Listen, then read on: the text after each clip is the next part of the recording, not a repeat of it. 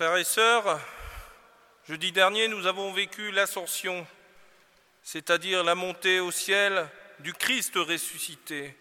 Ce mystère pascal commence par la mort et la résurrection de Jésus pour s'achever par son départ corporel dans la gloire du ciel. Le retour du Christ auprès de son Père a été le point de départ de la mission des apôtres. C'est lui-même et c'est Jésus lui-même qui les a envoyés pour annoncer la bonne nouvelle à toute la création. Désormais, c'est le temps de l'Église qui commence. Les disciples qui ont suivi Jésus seront envoyés dans le monde entier pour être les messagers joyeux de la bonne nouvelle.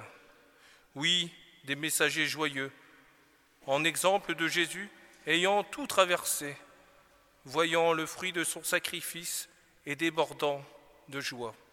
Cette joie coule de lui-même d'une manière intarissable. La vie a vaincu la mort. L'amour trouvera toujours son chemin.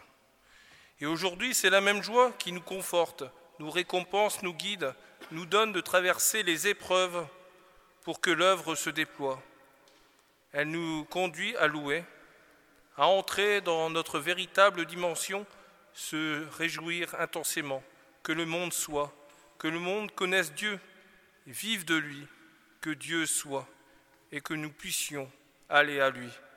La joie est notre guide.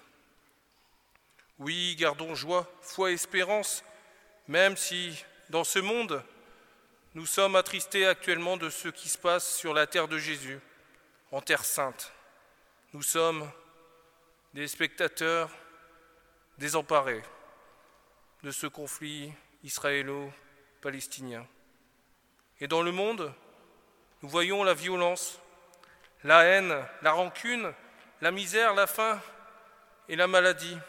Que cette période sanitaire ne nous assombrisse pas et n'assombrisse pas notre joie, notre foi et notre fraternité. Dimanche prochain, déjà, nous célébrerons la fête de la Pentecôte.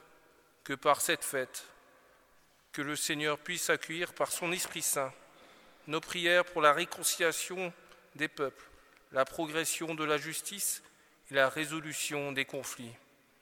Que le Seigneur nous donne force et courage pour travailler, ensemble à la construction d'un monde plus juste et plus fraternel, un monde joyeux, rempli de l'amour qui est en Dieu.